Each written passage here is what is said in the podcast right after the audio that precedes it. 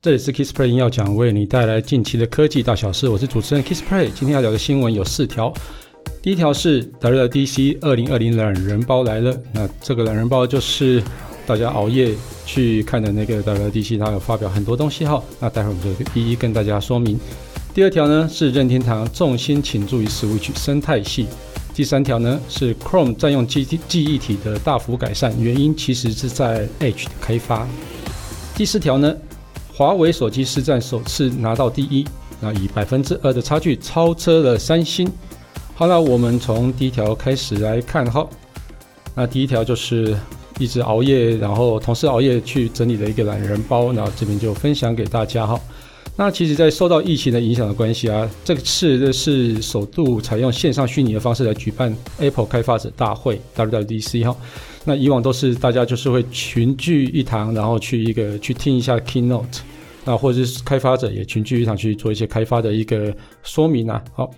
那这个 WDC 是台湾时间的六月二十三号凌晨一点正式揭晓。那这个会中啊有聊到 iOS 跟 iPadOS 带来的很多的新界面的一个介绍，然后另外的话，Apple Pencil 也变得比较聪明一点啊。那另外 Apple Watch 也可以记录跳舞的一个运动。还有洗手的一个时间哦，因为疫情很严重嘛，所以洗手这件事情，Apple Watch 就把它加进去了。另外呢，哈，还有一个新一代的 macOS 版本，它叫做 Big Sur，e 哦，Big Sur e 还是 Big Sur 不太确定哈，那应该是叫 Big Sur。e 哦。那 Big Sur e 它是那个加州里面一个哦，算是 Camel 一直到那个圣西蒙的一段。一个山的区域啊，那这个我有经过过哈，那其实这边的风景相当的漂亮。那以往就是在 macOS 的新系统版本都是以加州的一个地名这样子哈，哦，所以这个叫做 Big Sur，好像嗯对，之后加州加州蛮多很漂亮的地方了，不晓得会不会用完。对，希望是之后除了加州以外，或许可以有一个什么叫做玉山 OS 之类的。哎，好。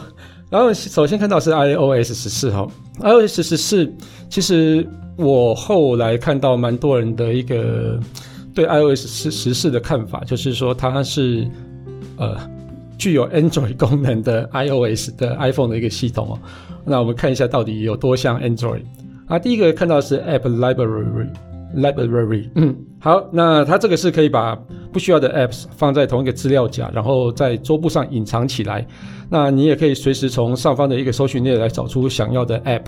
那其实就是有点像是 Android 里面的一个资料夹的一个概念了啊。那我觉得这个其实是蛮好用的哦，是因为你很多的一个资料夹可以去把它放在，就是很多的 App 可以放在同一个资料夹里面。那例如说像是运动类的，你就可以全部把它放在运动类里面；游戏类就全部放在游戏类里面，或是一些其他的分类。然后这其实很多都是可以去隐藏起来的。那我觉得这个是算是好用，不然这样桌面才看起来不会那么乱。好，那另外一个是 Which 那 Widget 这个 Android 系统的人更不陌生啊。那总算在 iOS 十四加入了哈，所以使用者他可以把首页放入想要的 WIG，例如说像是天气的 WIG 啊，或者是 Podcast 的 WIG 啊，或是提醒的 WIG 啊，让就是首页不再只有像是 App 那种小方块的那种 icon 的一个图示。哦，所以像是我们可以放出一个叫做时钟的一个 widget，或是跟天气合起来的一个 widget，它其实就是我们可以直接在首页上就可以一览无遗，这些我们就不用点进去再看的意思啦。好，那另外一个功能是 Picture in Picture，那这个功能我觉得也蛮有趣的啊。那 嗯啊，好了，Android 好像也有。就是我们在看影片的时候啊，我们可以把这个影片变成小视窗，然后在其他用其他功能这样子哦。因为就是你，譬如说看直播的时候啊，有时候你会想要去操作一些手机上功能，因为有时候直播可能有中间一小段比较无聊一点的时候，你就可以去跳去转去去按搜寻，然后去看 Facebook 之类的东西，所以你就可以把那个影片变成小视窗这样子哈。那另外一个是翻译的 App，嗯，好。这个突然想到是 Google 翻译，那 Google 这功能其实跟 Google 翻译一样啊，就是直接可以去哦，你把打进去的字，然后翻译成你想要的语言，就是这样子哈。那另外一个地图的部分，嗯，好，在 Google Map 也有哦，我不知道怎么说，因为这个整个就是虽然说在 Apple 上是一个很新的功能啊，但是在 Android 上好像就是蛮。蛮一般的哈。那这个地图功能有什么？它新增脚踏车跟电动车的这个交通工具选项，电动车是比较没有了哈。那如果选择脚踏车的话，它会显示像爬坡地区啊。然后如果选择电动车啊，你可以去看一下附近的充电站。对，我想这个是在 Google Map 发展的已经相当的好了。虽然说，呃，Google Map 还没有一个电动车的选项，但其实很多人都会在 Google Map 上去建立一个叫做换电站，或者是说专给那个哦电动车使用的一个 Google Map 这样子哈。啊，另外一个比较有趣的是 App Clips 啊，App Clip，它这个也可以透过 NFC 或者扫描 QR code 来去扫描开启的 Apple Store 对应的 App。所以你就不用自行从 Apple Store、App Store 来去输入 App 名称搜寻，也就是说，你比如说你要下载一个 App，你就直接用用那个 NFC 去感应一下，你就可以去直接开启那个 App Store 里面的一个 App，然后去下载或是安装这样子哈。那这些功能呢，嗯，好，呃，很 Android。好，那接下来讲一下 iPad OS 十四。那这个也是同样加入了味觉的设计啊。那因为学 Widget 的那个功能其实相当好用啦，我觉得，呃，有味觉的这个功能的时候，你可以很多的讯息你就可以不用再点进去看，不用再点进去看了哈。我觉得这蛮好的啊。接下来是电话的功能哈，就是电话来的时候啊，它其实不会整个画面全部都是电话的一个画面。对，那就是说它会改成在上方有一个一个小条的空一小条的空间来去显示来来电的讯息啊，所以这个嗯好，Android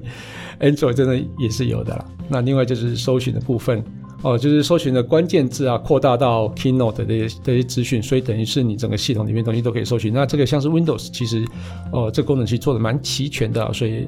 啊 iPad 加入的功能我觉得还蛮不错的。那最有最重点，其实是在它的 Apple Pencil。那 Apple Pencil 它是会自己去辨识你画的形状，然后角度，然后去做调整。例如说，你画一个方形，那我们当然是不可能画太工整嘛。所以你画一个方形之后，它自己就帮你变成辨识成方形。你画一个圆形，它就变帮你变成一个比较漂亮的一个圆形这样子哈。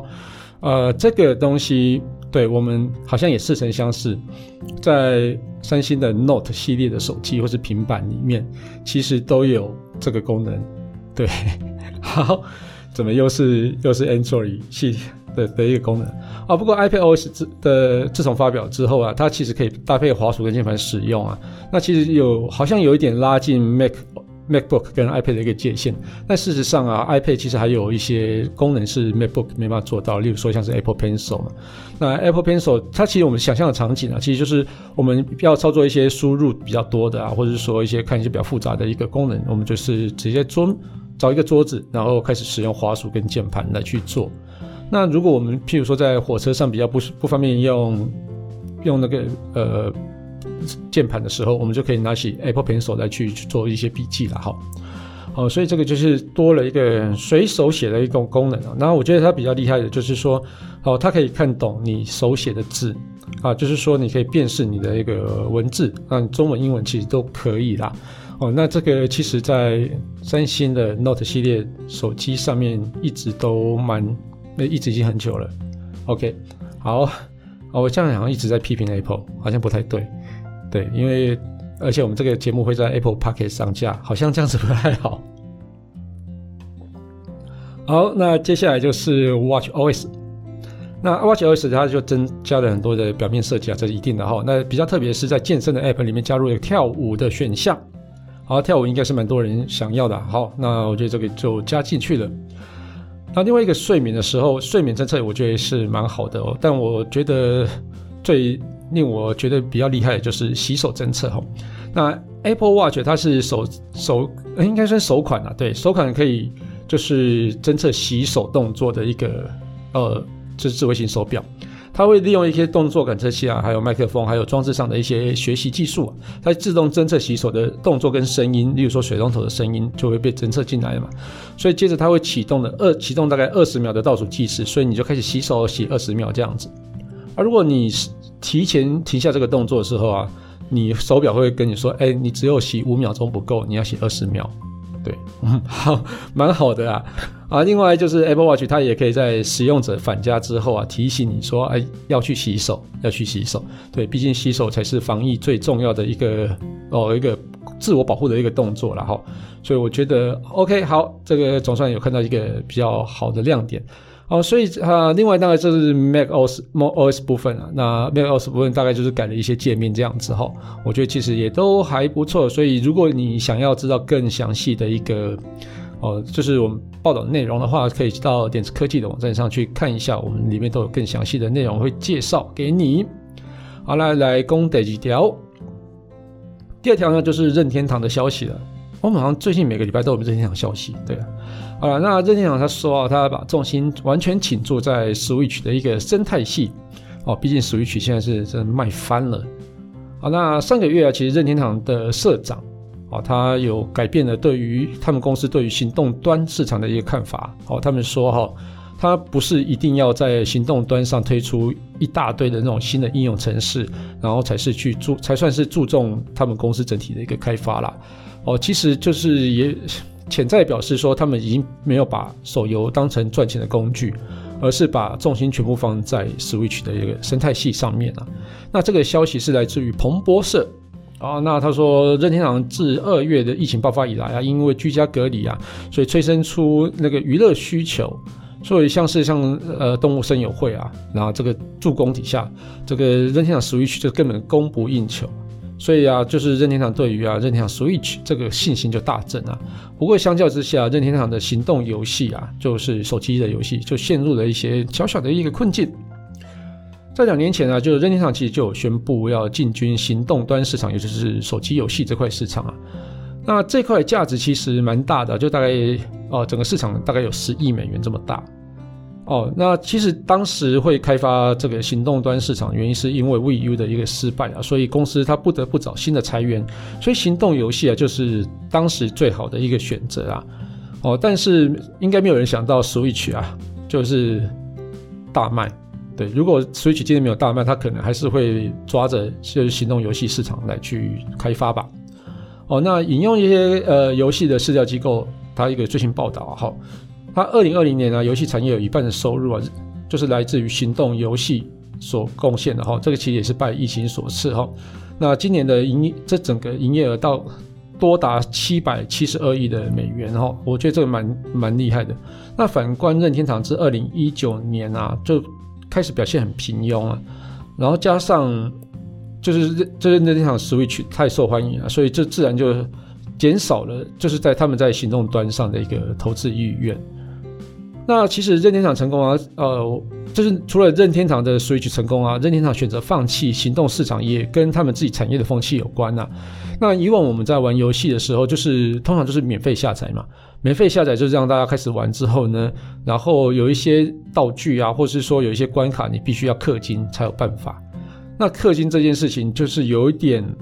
跟任天堂的他们的想法有点相违背，所以他们就觉得。啊、他们可能面子放不下来啊，所以就他们也有跟合作伙伴说，哎，不要在游戏中放入像是氪金，所以这种转蛋机制，哦，就是建建议不要让这些公司去引诱玩家在游戏上花大钱。那目前然后像是呃任天堂的行动游戏，像是马里奥 Run 啊，或是哦马马里奥卡呃 Kart Tour，它其实都没有用转蛋的付费机制。而是用什么订阅制或是一次性的购买的方式来去做了，所以这个我觉得蛮好的。对，我觉得理念很好，但是其实在这个市场上，可能就是理念好的东西不一定会赚钱嘛。嗯，好，所以呢，他们可能就会在这一块就放缓发展，未来会不会再发展我不知道。但是我觉得现在以目前来讲，因为 Switch 的大卖，所以他们应该会把重心更放在 Switch 的上面吧。好。那接下来第第接下来第三条了哈，好，Chrome 占用记忆体的的那个状况会大幅改善，其原因是在微软的 Edge，大家觉得很吊诡，对不对？我也觉得蛮吊诡。第一看到这个文章的时候，觉得，哎、欸，关关 Edge 什么事啊？对，好，那其实 Chrome 浏览器太占记忆体问题，我觉得大家应该都嗯有用 Chrome 应该都知道啦。那他也去。推出很多改善，就是占用记忆体的问题，但是结果都是嗯蛮烂的。对，不过 Google 工程师啊，他进来就带来一个好消息啊，他说将借助微软浏览器 Edge 的技术啊，所以 Chrome 吃资源的问题就有望迎刃而解。进来 g a i n 我们不在啊，因为还没开发好，因为呃 Edge 它是一个算是开源的一个专案啊，这个开源专案就是叫做 Chromium 啊，这个它一用 Chromium 为基础的 Edge 浏览器啊啊，那在五月中它就有更新，就去改善了这样记忆体的一个表现。经过测试啊，其实 Edge 新的 Edge 浏览器它这个其实它不太会吃资源，所以我觉得蛮好的哈。那根据 Google 工程师在前几天的一个说法，他说：“哎，Google 未来也会借助借助微软这个技术啊，依照作业系统的不同啊，可以替 Chrome 省下上百 Mega 的一个资源。那工程师还说哈，这个多核心电脑设备会感受最明显。嗯，对，以往像我自己 Chrome 都会开超多页面，那开很多的时候，然后就整个就系统就整个很慢。对，那这个问题一直就没有办法解决。如果这个可以解决的话，还蛮不错的哈。”不过这个还要等 Google 工程师拿他拿到 Windows 10它的 SDK 之后，才有办法开始去着手进行啊。我我是蛮希望，对，因为我习惯用 Chrome 嘛，所以我希望这个功能可以马上，不是马上，尽快实现。好啦，那其实 Edge 它推出来之后，其实我觉得，因为它的改善了蛮多一个问题嘛，然后而且它是以 Chrome Chromium 为基础，所以它其实哦，整个使用者就是变越来越多，而且其实在哦 Windows 它就是会内本来就会内建 Edge 的嘛。对，以往的像是以前的 IE，我们通常最大的作用是什么？就是下载，就是 IE 打开之后呢，去下载 Chrome，Chrome 下载完之后，IE 就丢一旁，因为它也没办法去安装嘛，而且丢一旁了。好。啊，那现在 Edge 越来越多人用，因为它其实在整个界面上，整个在一些功能上也越来越好，而且其吃资源的一个状况也越来越少，所以我觉得，嗯，没拜好，所以呃，这个我是蛮蛮期待它可以早日实现的。那最后一条来到了手机的消息，这个小手这个消息有点让我觉得有点讶异，好。就是华为市占啊，首次占了呃全世界市占第一，就是四月的时候，它又以百分之二的差距超车了三星。其实三星的称霸智慧型手机的全球市占哦，已经很久了哦，好了，这个算是以年来算的哈。不过在今年就发生了一个蛮大的变化哈。呃，在 Counterpoint Research 它一个最新的数字报道啊哈。华为以百分之十九的市占击败三星的百分之十七，啊，成为全球手机智慧型手机最大的市占的一个，呃，做的就是在四月的时候，哎，怎么讲那么不通顺？好，反正就是 华为就是以百分之十九拿下市占第一名，四月市占第一名啊。啊，不过其实这个我觉得蛮特别的啦，因为从哦二零一九年开始，华为其实受到一个美国贸易禁令的影响啊。去受到一些蛮大的一个冲击的，像销量也受受蛮大冲击的哈，然后呃，所以他们其实就很积极的在开发中国本身内需的一个市场，然后呃，像今年像三星的部分呢、啊，它其实受到蛮大影响，其实是在印度啊、拉美国啊、拉丁美洲、欧洲啊这几个因为疫情的关系啊，所以销量退到百分之十七。那其实像是 Galaxy 二十这一系列啊，就是受到蛮大的波及啊。哦，不过在三月的时候，中国的内需其实就好像有一点报复性的一个成长，就是因为它疫情原本很严重嘛，那后来有有减缓之后呢，哦，所以他们就是内需就变得很多，所以就借由了中国的一个内需市场来去提升到那个华为的一个就是市占，那整体市占就到了百分之十九。那另外呢，其实因为中美贸易大战的关系啊，所以其实在中国内需。他们就会有很有向心力的去买本土手机，对，像华为就是因此而受惠了哈。不过我觉得，嗯，华为这个龙头可能时间不会太久了。我觉得，因为其实毕竟目前以大部分来讲，三星还是还是原本的市占是比华为要好很多。那华为会不会？华为呃，在四月其实拿到了龙头之后，接下来能不能持续，真的要看后续的发展。如果真的疫情，哦，在欧洲、美国都已经减缓之后呢，我觉得三星应该就会比较容易再又反超回去。但如果疫情可能还是要延续一阵子的话，我觉得这个需求可能还是会比较，对，在在欧美的需求还是比较少一点点，因为整体的那个手机的需求是下降的，但是在中国的手机需求是没有被下没有下降太多的，而且是复苏了。哦，所以就要看五月、六月。的时候，是不是华为还有办法再拿到第一了哈？那三星，我觉得还是要加油了，因为在 S 二十的部分的话，其实它产品推出其实还不错，但是其实有一些小问题，比如说拍照的一些问题啊，那这个东西可能还是需要一些改善。好，那呃，在二零二零年然后就是整体的手机出货有可能啊，就是根据 IDC 的预测，它有可能会往下跌到百分之十二。就是有史以来最大的一个降幅啊！哦，那这个疫情影响真的是非常的大，所以手机整产业整个复苏啊，我想应该会是在二零二一年啊，如果疫情